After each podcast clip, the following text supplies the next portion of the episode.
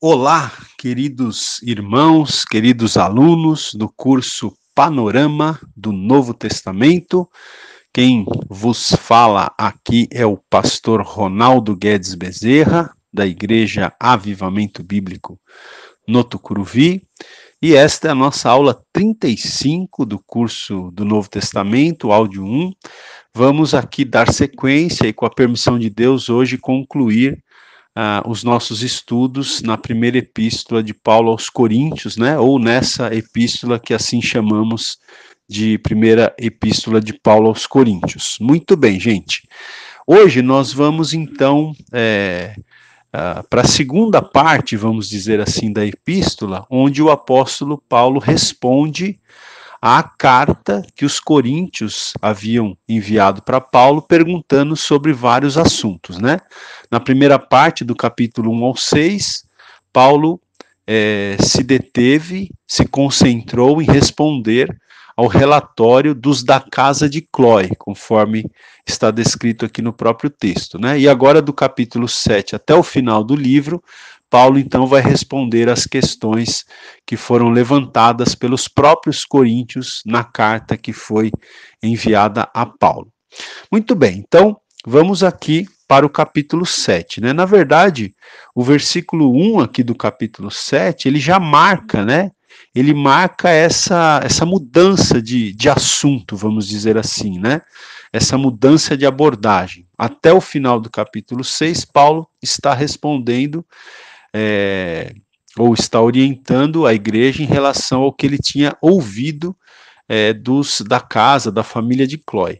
Aí no, no versículo 1 do capítulo 7 diz assim: Quanto ao que me escrevestes, então veja que agora ele, ele muda né, de, de tema, agora ele vai falar, ele vai responder sobre a carta que os coríntios tinham enviado para ele, é, fazendo várias perguntas em relação a várias questões. Então, é, ele começa dizendo aqui no capítulo 7, versículo 1, o seguinte: Quanto ao que me escrevestes, é bom que o homem não toque em mulher, mas por causa da impureza, cada um tenha a sua própria esposa e cada uma o seu próprio marido. Então, Aqui no capítulo 7, gente, de, de 1 Coríntios, nós vamos ter as respostas de Paulo a perguntas relativas ao casamento e ao divórcio, tá? Então, é, eram, eram dúvidas que provavelmente os coríntios tinham em relação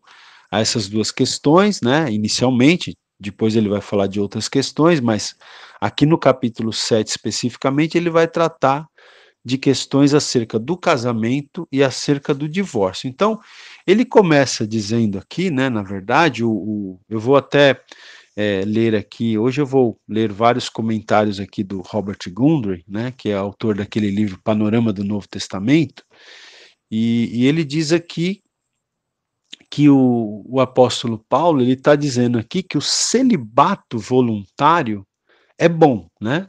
Ou seja, a pessoa não, não se casar, né? O celibato voluntário é algo bom, mas por causa do impulso sexual, Deus proveu, Deus providenciou o matrimônio, né? Para que se evitem as relações sexuais ilícitas, né? Então, é, é, isso que o apóstolo Paulo diz aqui, né? Ele fala: é bom que o homem não toque em mulher, mas por causa da impureza, cada um tenha a sua própria esposa e cada uma o seu próprio marido. E depois, na sequência, gente, é muito material que a gente vai ter que cobrir hoje, então eu vou precisar ser bem sucinto aqui.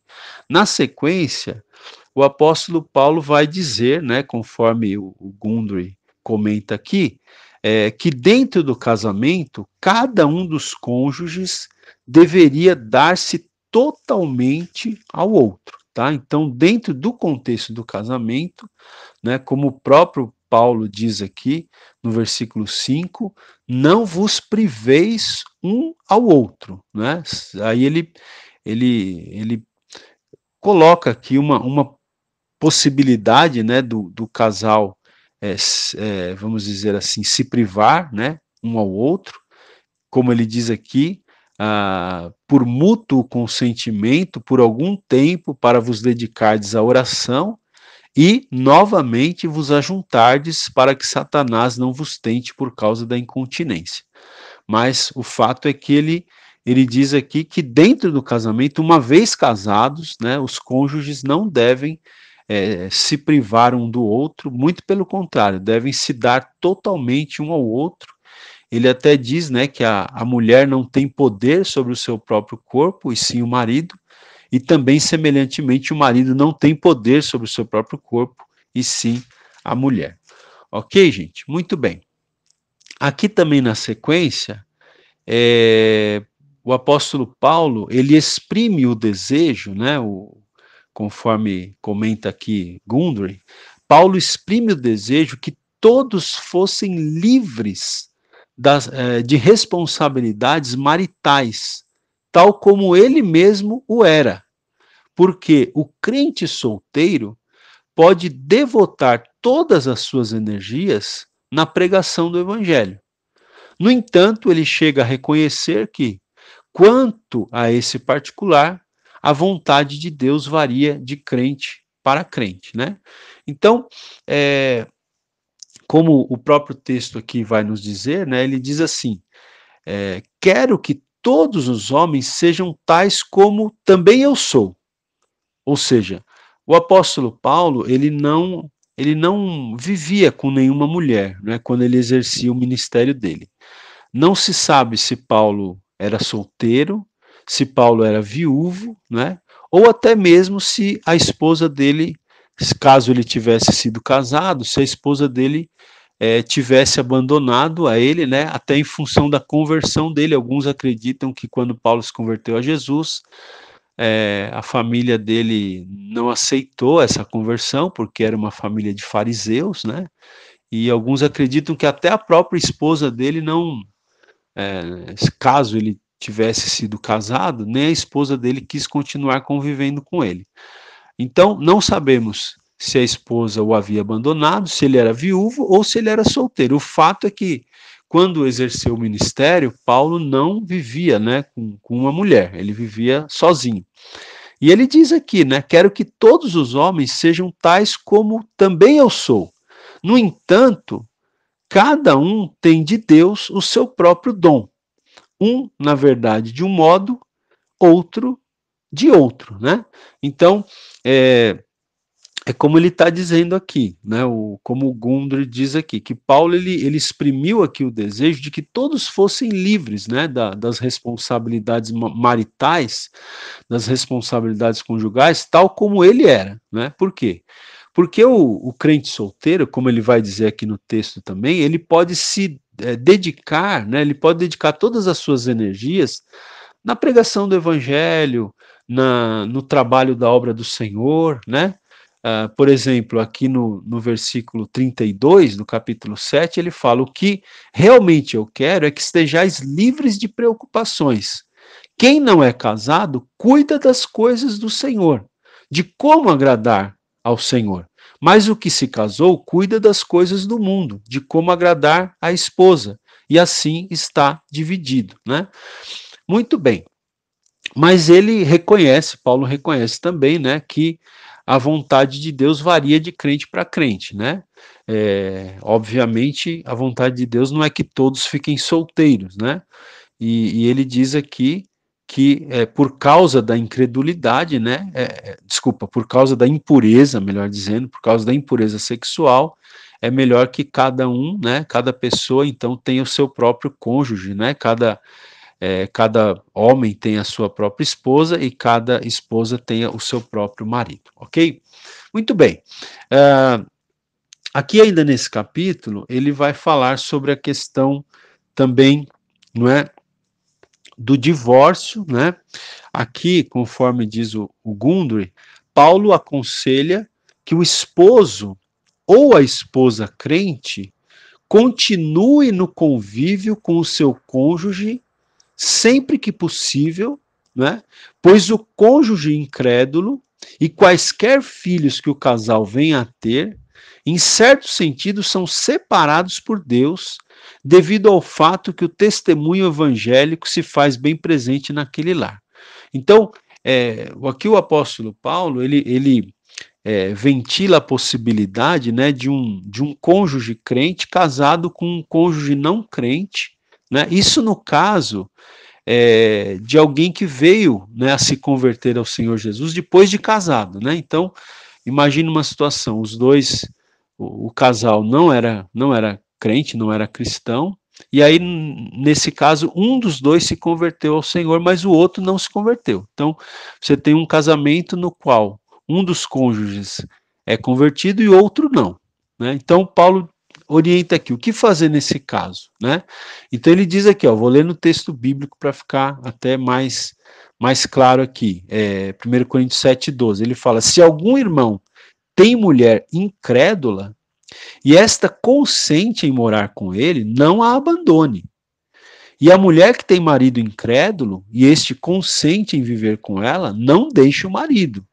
Porque o marido incrédulo é santificado no convívio da esposa, e a esposa incrédula é santificada no convívio do marido crente. Não é?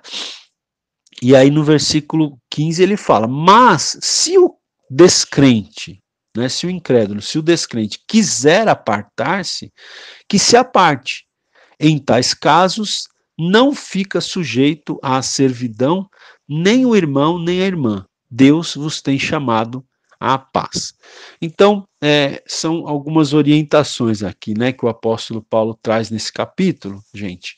É, eu incentivo, né, depois você a, a ler o texto, né, e, e a estudar com calma, porque são muitos detalhes que Paulo coloca aqui, alguns detalhes até difíceis de interpretar. O próprio Robert Gundry aqui, é, ele fala aqui, por exemplo, é, da parte final do capítulo 7, que é uma parte que tem difíceis problemas de interpretação, né? Então, veja, se, se um estudioso do Novo Testamento, como o Robert Gundry, né, que é um, um autor que eu admiro, eu sempre usei muito esse livro dele aqui.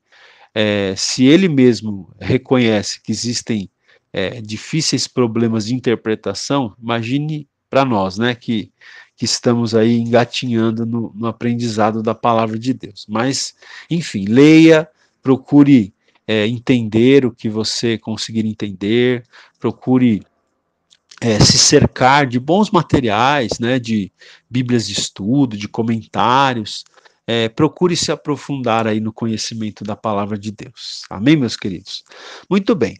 Aí, no capítulo 8, na verdade, do capítulo 8 até o capítulo 10, capítulo 8, 9, 10, né, o, o, tema geral aqui desses capítulos, desses três capítulos, é a questão do, dos alimentos dedicados aos ídolos, tá? É a questão do, dos alimentos dedicados aos ídolos.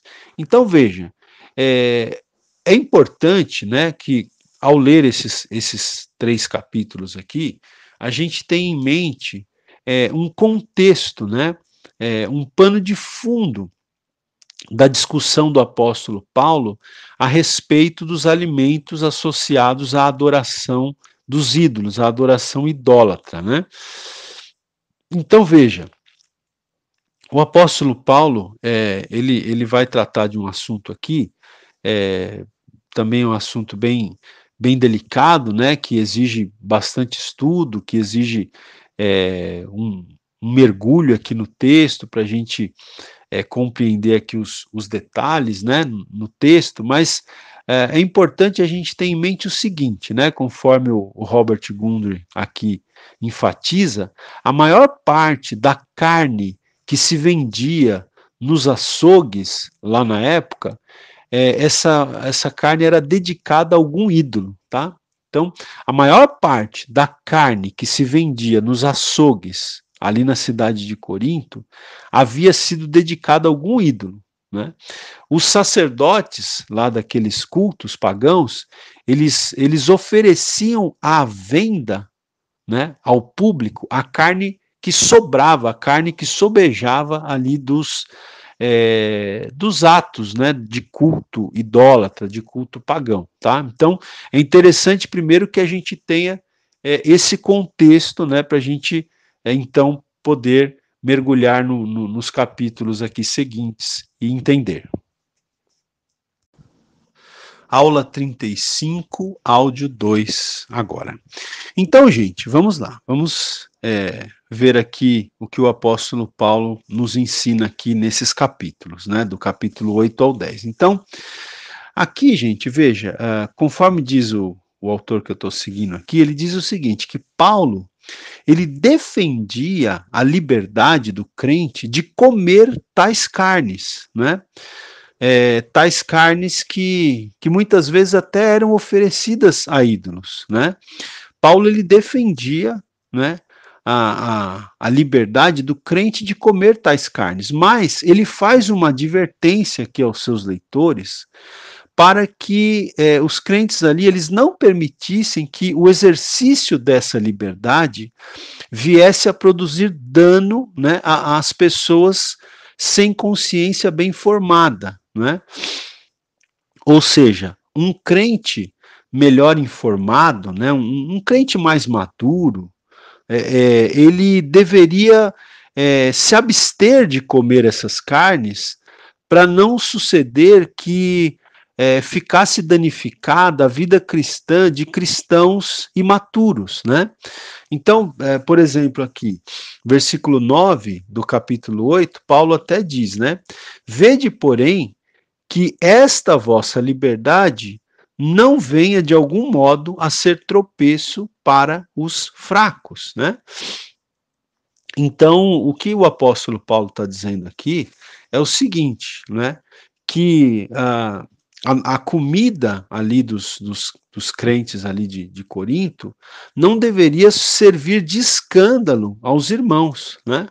Ah, o versículo 13 aqui do capítulo 8, o apóstolo Paulo também fala isso, olha. É, ele diz o seguinte: E por isso, se a comida serve de escândalo a meu irmão, nunca mais comerei carne, para que não venha a escandalizá-lo tá? Então, basicamente, é, é, esse princípio aqui que o apóstolo Paulo está explicando, né? Ele está dizendo aqui que é, algo que eu faço que não me afeta, que não, é, que a minha consciência não fica, né, não se sente acusada por aquilo, é, eu devo me abster de fazer isso, mesmo que eu não me sinta né, com a minha consciência acusada, eu devo me abster de fazer isso, caso ao fazer isso, eu esteja escandalizando meu irmão. Né? É a lei do amor aqui. Eu me abstenho de, de a, até mesmo de um direito que eu, que eu tenha, né? É, eu me abstenho disso caso eu saiba que isso vai estar é, escandalizando um irmão mais imaturo na fé, né? Ainda que eu tenha maturidade para fazer certas escolhas, para tomar é, certas atitudes, né, para participar de certas situações, ainda que eu tenha maturidade para isso, ainda que a minha consciência não me acuse quanto a isso, se eu sei que tal uh, atitude, tal participação, né, tal escolha da minha parte vai ofender, vai escandalizar um irmão mais fraco na fé, um irmão que não tem muita maturidade, então eu me abstenho de fazer tal coisa para que o meu irmão débil, né, para que o meu irmão imaturo não fique escandalizado comigo. Né? Em, linhas gerais, é isso o que o apóstolo Paulo está falando aqui, né? Então, é isso. É, veja que aqui no capítulo 8, ele fala aqui o seguinte no versículo 4, ó. No tocante à comida sacrificada a ídolos, sabemos que o ídolo de si mesmo nada é no mundo, e que não há senão um Deus. Né? Então, por isso que ele diz aqui é, que ah, não é ele é por isso né, que, que a gente acabou de ler aqui que ele que Paulo defendia a liberdade do crente de comer tais carnes, né? É, mas ele faz essa advertência a seus leitores para que os, os crentes ali de Corinto não permitissem né, que a, a, o exercício dessa liberdade viesse a produzir dano né, aos crentes ali mais fracos na fé, mais imaturos, sem uma consciência bem formada ainda. Ok, meus queridos? Muito bem.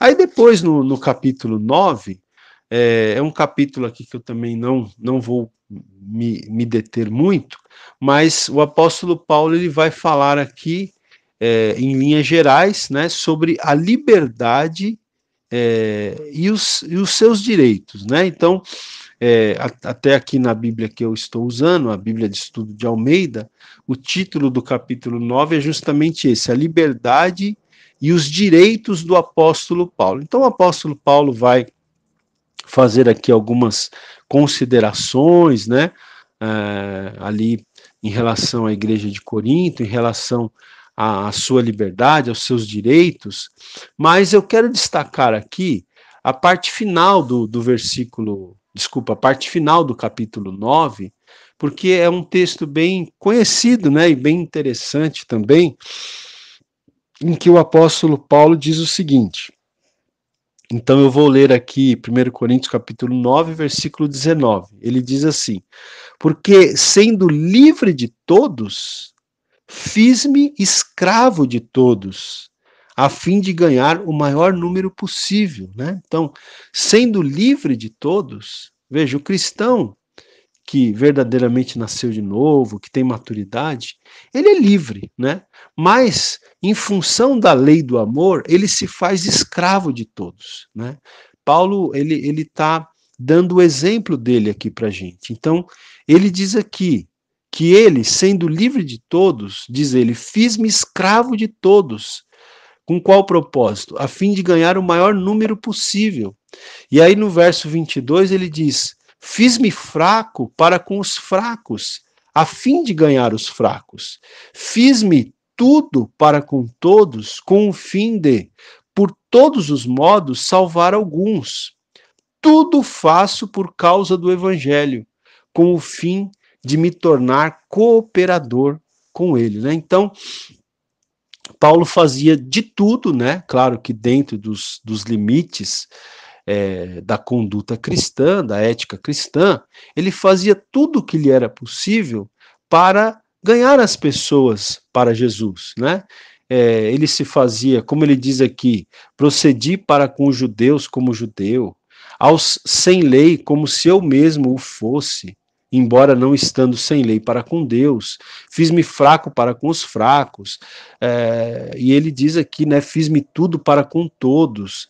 Então, dentro dos, dos limites da ética cristã, da conduta cristã, Paulo fazia tudo que estava ao seu alcance, né, ele era muito flexível para conseguir levar o maior número de pessoas a Cristo, né, e aqui ele diz, tudo faço por causa do evangelho com o fim, com a, finalidade, com a finalidade, com o propósito de me tornar cooperador com ele, não é? Muito bem. Aqui no final do, do capítulo 9 ainda, é, também temos um texto muito interessante, que particularmente eu gosto muito desse texto aqui, né, que está é, aqui a partir do versículo 24 do capítulo 9, onde o apóstolo Paulo também diz o seguinte, né? Ele diz assim, olha, não sabeis vós que os que correm no estádio, todos, na verdade, correm, mas um só leva o prêmio?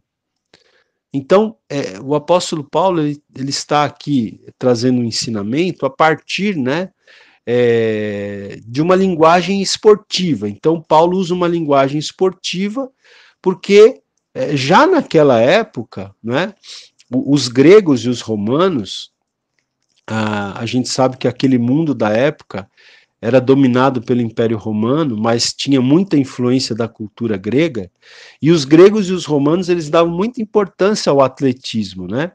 É, a cada quatro anos se realizavam lá os, os Jogos Olímpicos, já naquela época, né? E a cada três se realizavam na própria cidade ali de Corinto, é, os jogos chamados Jogos Istmicos, né? Então, essa linguagem de atletismo era uma linguagem muito comum ali para as pessoas da época. E o, o apóstolo Paulo usa, então, né, essa, é, essa linguagem, isso que era comum ali, que era familiar aos coríntios, para trazer algumas lições aqui, até espirituais para eles, né? Então ele, ele faz essa pergunta aqui: não sabeis vós que os que correm no estádio, todos, na verdade, correm, mas um só leva o prêmio? Correi de tal maneira que o alcanceis, né? Que alcanceis esse prêmio. E aí ele diz aqui: todo atleta em tudo se domina. Aqueles para alcançar uma coroa corruptível, nós, porém, a incorruptível. Assim corro também eu, não sem meta. Assim luto, não como desferindo golpes no ar, mas esmurro o meu corpo e o reduzo à escravidão, para que, tendo pregado a outros, não venha eu mesmo a ser desqualificado. Então ele fala aqui que o, o atleta lá que participava dos Jogos Olímpicos lá na época, né, e, e até hoje é assim, é, o atleta ele se domina em tudo. Para quê? Para alcançar uma coroa, né? Só que o atleta das Olimpíadas ele luta, ele se domina para alcançar uma coroa corruptível que um dia vai é, acabar, né? Uma coroa que se corrompe. Mas nós é, devemos também né, ter essa disciplina, no nosso caso, uma disciplina espiritual, para nós alcançarmos a coroa incorruptível. Né?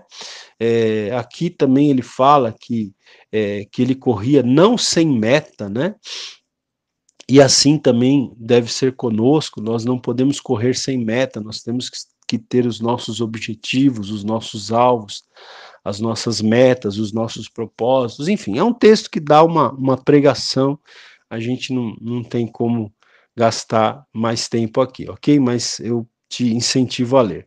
O capítulo 10, gente, também é muito interessante, né? Principalmente aqui, é, o início do capítulo 10, onde o apóstolo Paulo fala dos exemplos da história de Israel. Então, o apóstolo Paulo, ele né, ele, ele começa a tirar alguns exemplos da história do povo de Israel lá no passado, para que o povo de Deus, ali, né, na época que ele escreveu aos Coríntios, e isso serve para nós hoje também, para que nós não caiamos nos mesmos exemplos errados, né, que é, o povo de Israel então cometeu. Então, é, ele até diz aqui, por exemplo, no versículo 6, né, ele diz assim: ora, estas coisas se tornaram exemplos para nós, a fim de que não cobicemos as coisas más, como eles cobiçaram. Né? Então, ele fala aqui que os, os israelitas cobiçaram coisas más e nós não devemos fazer isso. Versículo 7 também ele diz: Não vos façais, pois, idólatras, como alguns deles. Não é? Está falando aqui do povo de Israel no passado, que foi um povo idólatra. Então nós não devemos é, também ir por esse caminho da idolatria. Também ele fala aqui no versículo 8: e não pratiquemos imoralidade, como alguns deles o fizeram e caíram num só dia 23 mil. Né? E aí Paulo vai citando aqui, é, indiretamente, ele vai falando de, de acontecimentos, de passagens, né, que estão relatadas lá no livro de Números, por exemplo, no livro de Êxodo, lá no, no Antigo Testamento, né, é, situações envolvendo o povo de Israel. Então, ele aqui também é, exorta, né, a que o povo não praticasse imoralidade, como o povo de Israel praticou no passado.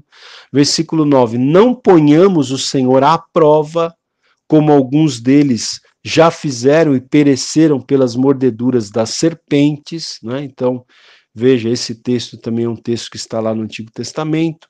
Verso 10: Nem murmureis, como alguns deles murmuraram, e foram destruídos pelo exterminador, né? Então, olha aqui os pecados que Paulo cita. Ele cita cobiça, idolatria, imoralidade, o fato do povo ter colocado o Senhor à prova e a murmuração, né?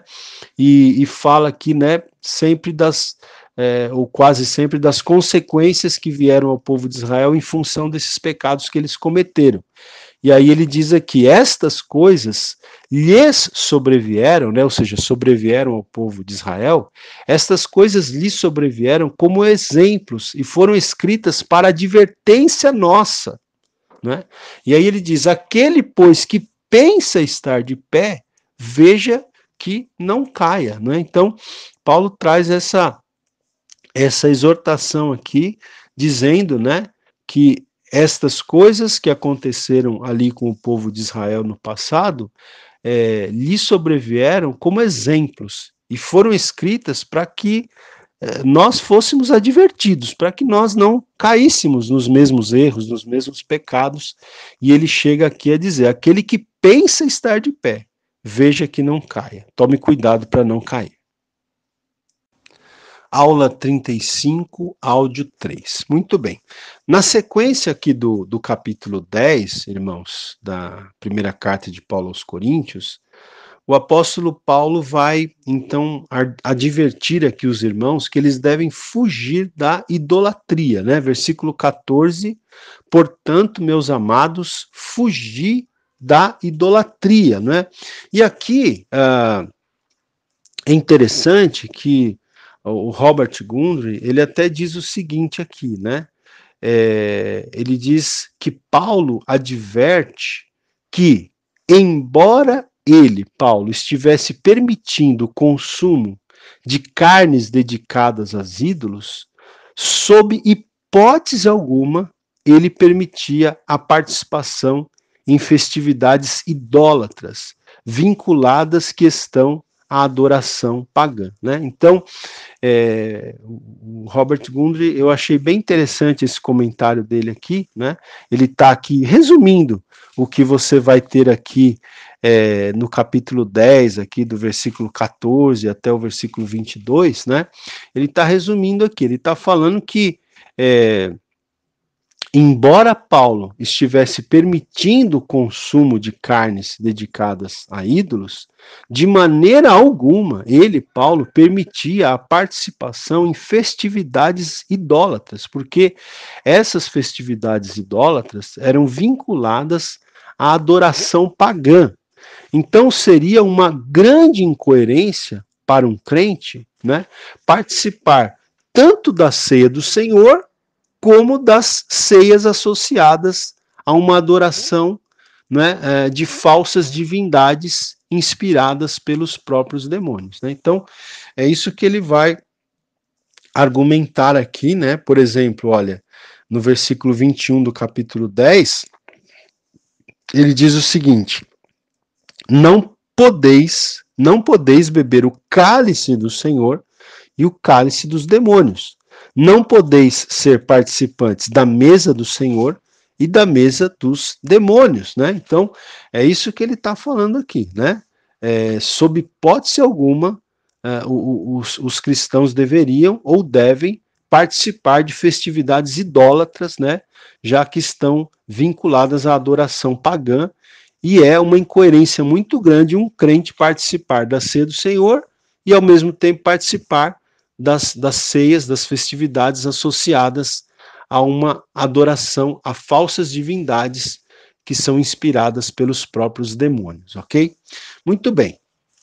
E uh, aqui no, no capítulo 10, então, não é, finalizando esse assunto aqui, ah, o apóstolo Paulo diz aqui no versículo 23: todas as coisas são lícitas, mas nem todas convêm.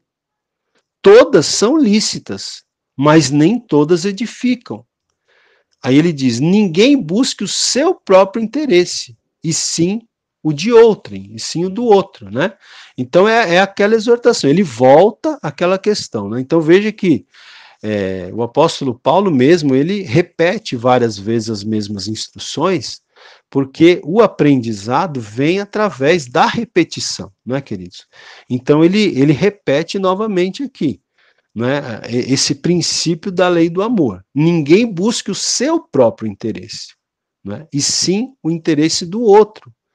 Né? Se você vai fazer uma coisa, mesmo que aquilo que você vai fazer não não te ofenda, não te cause problemas de consciência, né?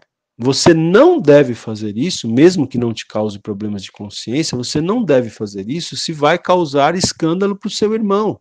Né? Então, ninguém busque o seu próprio interesse, sim o de outrem. Né? E aí ele fecha aqui essa parte dizendo, portanto, versículo 31, portanto, quer comais, quer bebais ou façais outra coisa qualquer, fazei tudo para a glória de Deus. Não vos torneis causa de tropeço, nem para judeus, nem para gentios, nem tampouco para a igreja de Deus. Assim como também eu procuro, em tudo, ser agradável a todos, não buscando o meu próprio interesse, mas o de muitos, para que sejam salvos. Sede meus imitadores, como também eu sou de Cristo. Né? Então, Paulo dá o próprio exemplo dele aqui, né? Que ele procurava ser agradável a todos e que ele não buscava o seu próprio interesse, mas o interesse né, de muitos, para que as pessoas fossem salvas, para que as pessoas é, viessem a Cristo através do Evangelho. E aí ele, ele, ele sentencia aqui, né, termina dizendo: sede meus imitadores, como eu também sou de Cristo, né? Então, que assim seja, né, meus irmãos, que nós possamos ser mais altruístas e menos egoístas, né? Muitas vezes nós somos muito egoístas, né? Nós só pensamos em nós e não pensamos nos outros. Então, não busque o seu próprio interesse e sim o de outrem. É o, o, o que Paulo está aqui nos falando e nos orientando. Bom, gente, no, no capítulo 11, o capítulo 11 ele, ele ele fala sobre dois assuntos, basicamente. Ele fala sobre é, a questão do uso do véu na igreja de Corinto, né? E ele fala sobre instruções em relação à ceia do Senhor. Quanto à a, a questão do uso do, do, véu, eu não vou aqui entrar é, né, detalhadamente nesse assunto, porque também é um assunto é, até bastante controverso e, e, polêmico, né? Eu só quero aqui dizer o seguinte: eu vou apenas ler aqui um, um, um, parágrafo, um parágrafo, não, uma frase que o Robert Gundry coloca aqui, quando ele vai falar sobre esse assunto. Ele fala o seguinte: que as instruções de Paulo concernentes ao uso do véu pelas mulheres requerem conhecimento sobre os costumes que prevaleciam na antiguidade. Então, ou, ou seja, a gente precisa é, levar em consideração, quando a gente vai interpretar esse texto aqui, a gente precisa levar em consideração né, os costumes que prevaleciam naquela época, tá? Porque Paulo fala dentro de um contexto, né? A gente sempre fala que para a gente interpretar bem a palavra, a gente precisa verificar o contexto histórico, contexto político, contexto religioso, né? Todos os contextos cultural, tudo isso a gente precisa levar em consideração para fazer uma boa interpretação da, das escrituras. Então, é, ele vai falar sobre esse assunto aqui, eu não vou me deter, mas o fato é que quando você é, for interpretar isso, né, é, te incentivo a, a, sempre buscar né, comentários, notas de rodapé nas Bíblias de estudo, mas levar em consideração né, que é, essas orientações de Paulo aqui devem ser interpretadas à luz do fato de que existiam costumes específicos ali na época que precisam ser levados em considerações ou em consideração quando formos interpretar esse, esse texto. E a a segunda parte do capítulo do capítulo 11, ele vai dar instruções quanto à celebração da ceia do Senhor, né, gente? Então, é, o que que acontece é que o, o autor que eu estou seguindo aqui, ele até diz o seguinte aqui no, no livro dele, ele fala assim, na metade final do capítulo 11, Paulo assevera que as divisões faccionárias existentes na igreja de Corinto transmutavam em escárnio é, os seus cultos de comunhão. Né? Então, é, o que Paulo está dizendo aqui, ou melhor dizendo, o que o, o está dizendo aqui, é que ah, aquelas divisões que existiam na igreja de Corinto, a respeito das quais ele já tinha tratado aqui nessa carta, né? Ele já tinha exortado os crentes ali de Corinto a superarem essas facções, essas divisões, esses partidos. Mas o fato é que essas divisões que, que existiam ali na igreja de Corinto estavam é, atrapalhando né, os cultos de comunhão deles, em especial a celebração da ceia do Senhor. Né? Essas, essas facções elas estavam é, se fazendo sentir, né? É, estavam é, ali atrapalhando né, os, os, as reuniões de comunhão, os cultos de comunhão, em especial a ceia do Senhor. É, quando você lê aqui o capítulo 11, a partir do versículo 17, você vai perceber que os coríntios, eles celebravam a ceia do Senhor é, em um banquete de amor cristão. Então, eles celebravam a ceia não como nós celebramos, né? Nós geralmente temos ali um pedaço de pão, um cálice de, de suco de uva, né? O pão representando o corpo de Cristo, o, o, o cálice é, representando o sangue de Jesus, né? E é isso, ali no culto nós comemos um pedaço de pão, bebemos o cálice, né? E participamos da ceia do Senhor. Lá na igreja de Corinto, né? É, não era bem assim. Eles eles celebravam a ceia é, em conjunto com um banquete, né? Que seria a festa do amor cristão, tá? Então, além de comer o pão e beber o, o cálice, eles faziam uma ceia, eles faziam uma, uma né, levavam comida para, enfim, para ter um momento ali em tese, né? Em tese para ter um momento de confraternização. Mas o que estava acontecendo? Alguns deles chegavam mais cedo ao lugar de reunião e eles é, ingeriam sua refeição e eles tomavam da ceia do Senhor antes de haverem chegado os outros. Então estava uma, uma bagunça, uma desorganização, né? Alguns levavam muita comida, comiam, não repartiam a comida com os outros, né? Então alguns que tinham é, mais recursos levavam muita comida, mas não repartiam com os irmãos mais pobres que não tinham como levar comida, né?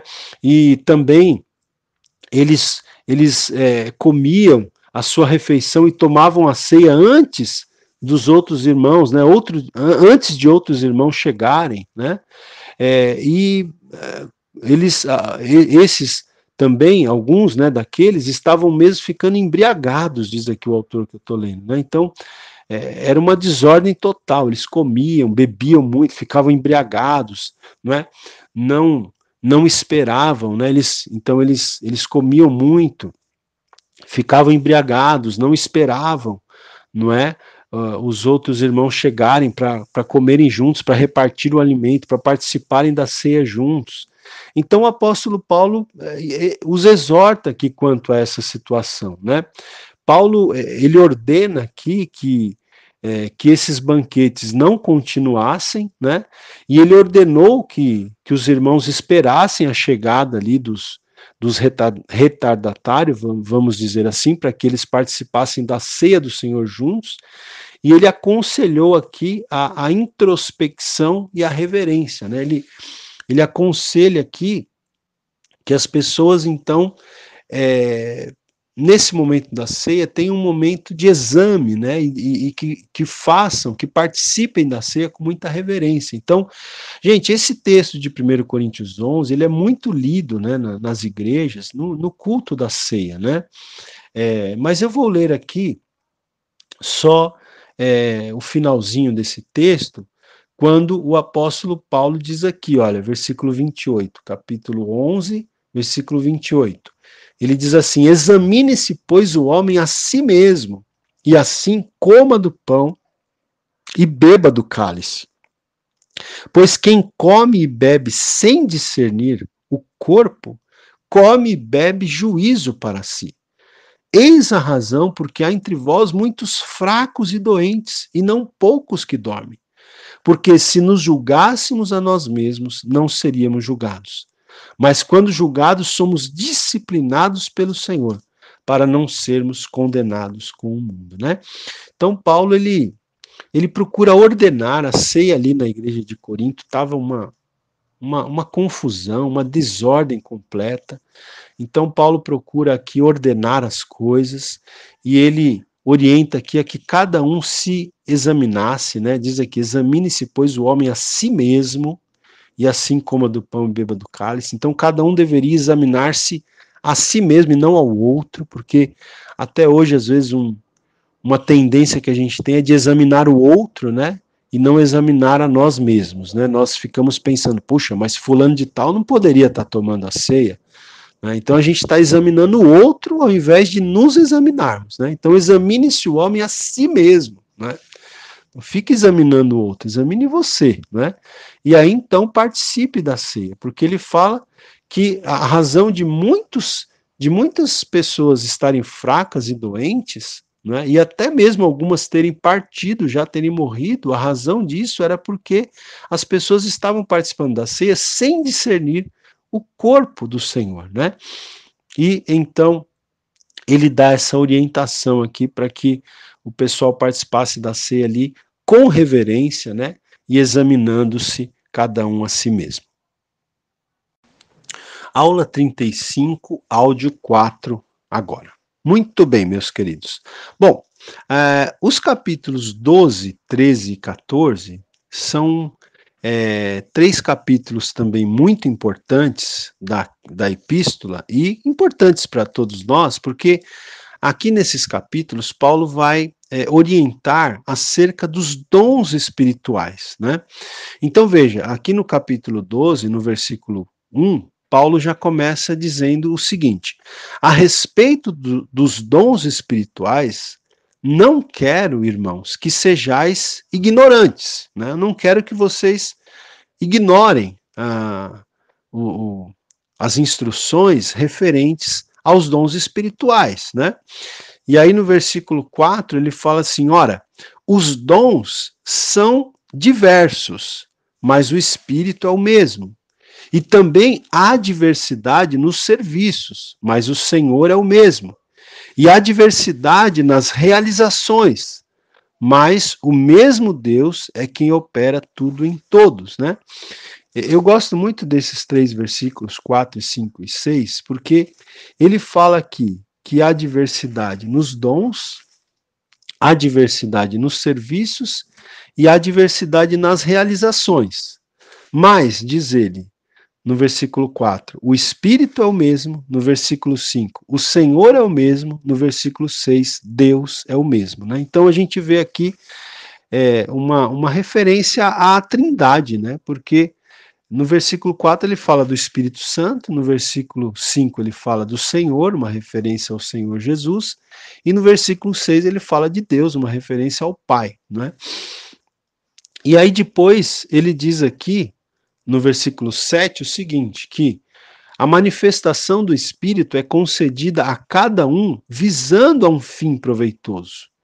Porque a um é dada, mediante o Espírito, a palavra da sabedoria, e a outro, segundo o mesmo Espírito, a palavra do conhecimento, a outro, no mesmo Espírito, a fé, e a outro, no mesmo Espírito, dons de curar, a outro, operações de milagres, a outro, profecia, a outro discernimento de espíritos, a um variedade de línguas. E a outro capacidade para interpretá-las.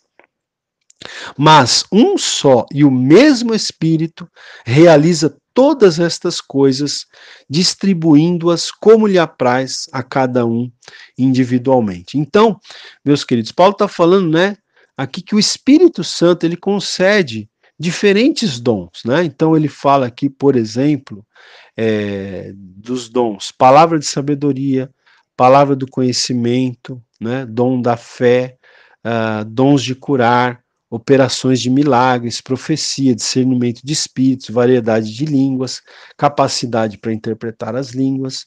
Quando você vai para o final do capítulo 12 aí de 1 Coríntios, ele ainda fala de outros dons. É, no versículo 28, né? Ele fala do, do dom de apóstolo, de, do dom dos profetas, mestres, operadores de milagres, né, dons de curar, ele repete aqui, socorros, governos, variedade de línguas. Né? Então, esse texto de 1 Coríntios 12 é um dos textos clássicos que ensinam sobre os dons do Espírito Santo e que trazem uma lista de dons do Espírito Santo, né? Romanos 12 é outro texto que fala sobre os dons do Espírito Santo e Efésios 4:11, né, entre outros textos, são textos que falam dos dons e que trazem listas de dons, né? Mas vale ressaltar aqui que ele diz aqui que é um só e o mesmo Espírito realiza todas estas coisas, distribuindo-as como lhe apraz a cada um individualmente. Então, não é você quem escolhe o seu dom espiritual, é o Espírito Santo quem escolhe, né? É o Espírito Santo que distribui conforme lhe apraz, conforme lhe convém a cada um individualmente os dons, né, conforme o Espírito Santo quer fazer, né? E aí aqui a gente vai ter tanto no, é, no principalmente no capítulo 12, mas no capítulo 14 também, ele vai falar do corpo de Cristo, né? O corpo de Cristo como tendo, ele, Paulo faz uma associação é, do corpo de Cristo com o corpo humano, né? Então, assim como o corpo humano é um só corpo, mas tem vários membros, e cada membro tem uma função diferente no corpo humano, assim também no corpo de Cristo. O corpo de Cristo ele é um só, mas ele é constituído de vários membros, e cada membro no corpo de Cristo tem uma função diferente no corpo, né? Nem todos são pregadores, nem todos é, são mestres, enfim, nem todos são apóstolos, nem todos têm, têm dons de curar, enfim, Deus distribui os dons, né? O Espírito Santo distribui os dons conforme ele quer, né? É, para que cada um efetue então a sua parte ali no corpo de Cristo, ok? Se alguém tiver interesse no meu blog, blog do pastor Ronaldo Guedes Bezerra, é, eu coloquei lá recentemente um é, estudo um esboço de um estudo sobre dons espirituais. Você pode dar uma olhada lá para tentar se aprofundar um pouquinho mais, tá bom? Mas é, o que eu acho interessante também aqui da gente citar é o seguinte: veja, é, capítulo 12, 13 e 14, Paulo está falando sobre os dons, né? É, o capítulo 14, ele vai falar que o dom de profecia é superior ao dom de línguas, né? É, Paulo ele insiste em que o uso dos dons espirituais deveria ser ordeiro, né? E ele exalta dons espirituais superiores, sobretudo o, o dom de profecia. Aqui no, no capítulo 14 ele vai então argumentar isso, né? Que o, o dom de profecia ele é superior ao dom de línguas. Agora, o que eu acho muito interessante, tem muita coisa aqui, né, gente, que a gente poderia trabalhar, estudar e destacar, mas o que eu acho muito interessante aqui é que você tem três capítulos falando sobre dons espirituais, os capítulos 12, 13 e 14. E o capítulo 13 é um capítulo famosíssimo que fala sobre o amor, né? É, é na verdade é um é um é um poema, né? Esse esse capítulo 13, ele é um poema que ele é citado em todo mundo por até por, por pessoas que nem são necessariamente evangélicas ou, ou cristãs, né? Esse, esse capítulo 13 de 1 Coríntios, ele se tornou letra de música de cantores populares, né? Que é aquele capítulo que fala sobre o amor, né? E é interessante você pensar que esse capítulo que fala sobre o amor, ele está bem no meio aqui, né? É, do capítulo 12, do capítulo 14, entre o 12 e o 14, a gente tem o 13, obviamente, mas o 12 e o 14 estão falando de dons. E o 13 fala do amor. Por quê? Porque o amor é o, o dom supremo, né? O amor é, é, acima de tudo, né? O amor é exaltado, acima de tudo. É o, é o dom maior, é o dom supremo. Então, por isso que aqui Paulo vai falar sobre é, esse, esse é, dom, né? O dom supremo, que é o amor, é um capítulo muito famoso, ainda que eu falasse, ou ainda que eu fale as línguas dos homens e dos anjos, se não tiver amor, serei como bronze que sou, como símbolo que retine e tal. E Paulo vai falando, né, que o amor é paciente, é benigno, não arde em ciúmes, não se ufana, não se ensoberbece, não se conduz inconvenientemente, não procura os seus interesses, não se exaspera, não se ressente do mal, não se alegra com a injustiça, mas regozija-se com a verdade, tudo sofre, tudo crê, tudo espera tudo suporta, o amor jamais acaba. Então, é um capítulo lindíssimo que eu te a, aconselho a ler depois, ok? E é, chegando aqui no final, o capítulo 15 de 1 Coríntios, gente, é um capítulo também maravilhoso, onde o apóstolo Paulo vai ensinar sobre a doutrina da ressurreição, tá? É um capítulo longo, né? São são 58 versículos, nos quais Paulo vai então argumentar a favor da doutrina da ressurreição, porque é, ali ah, alguns crentes ali de Corinto, eles estavam duvidando e até mesmo negando que houvesse ressurreição no futuro, né, para aqueles que morressem em Cristo. Mas o, o apóstolo Paulo, né, argumenta, é, baseando-se na, na ressurreição de Cristo, não é, como um fato comprovado, Paulo argumenta que nós também, assim como Cristo ressuscitou, nós também haveremos de ressuscitar, né? E portanto ele não só defende aqui a doutrina da ressurreição, como ele, ele, ele argumenta a favor, né? E ele ensina é, de uma forma até bastante detalhada, né, sobre a, a ressurreição dos crentes em Cristo Jesus, né?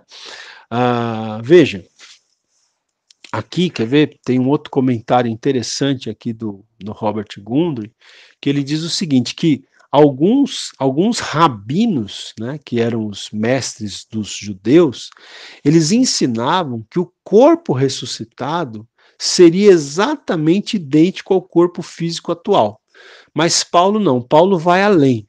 Paulo afirma que o corpo ressuscitado, ele vai ser uma continuidade desse corpo presente que nós temos.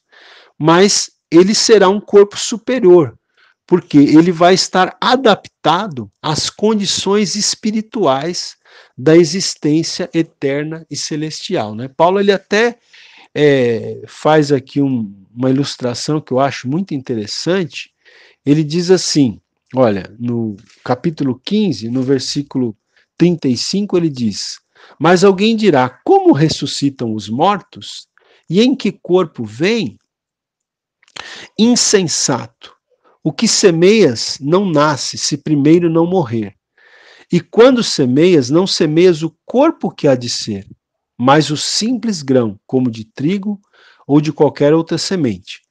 Mas Deus lhe dá corpo como lhe aprouvidar, e a cada uma das sementes o seu corpo apropriado. Então, bom, traduzindo aqui o que Paulo está dizendo, ele está dizendo o seguinte, não é? Quando você coloca uma semente na terra, não é? é primeiro essa semente tem que morrer, né? Para depois ela, ela germinar e brotar. Então, o nosso corpo um dia vai morrer, né, e vai ser, por assim dizer, semeado na terra quando nós formos sepultados. Mas o que vai nascer então, não é? Paulo fala que você coloca o grão ali, a semente na terra, mas o que vai nascer é uma árvore, né, com muitas folhas, com muitos frutos, né? Ou seja, o corpo que nasce da semente que é semeada na terra é muito diferente da própria semente que foi semeada em si. Então ele ele está ele, ele tá argumentando aqui que o nosso corpo futuro, o nosso corpo ressurreto vai ser muito superior né? Ele, ele não vai ser um outro corpo, ele vai ser o mesmo corpo, né? Que vai ter uma continuidade, mas que vai ser adaptado às condições espirituais da existência eterna e celestial, tá? Aqui, por exemplo, ele fala no versículo 42 ainda do capítulo 15, ele diz, né? Pois assim também é a ressurreição dos mortos. Semeia-se o corpo na corrupção, ressuscita na incorrupção. Semeia-se em desonra, ressuscita em glória. Semeia-se em fraqueza, ressuscita em poder. Semeia-se corpo natural, ressuscita corpo espiritual. Né? Então ele vai mostrando aqui, Paulo vai esse capítulo é fantástico, gente, o capítulo 15 de, de 1 Coríntios, né?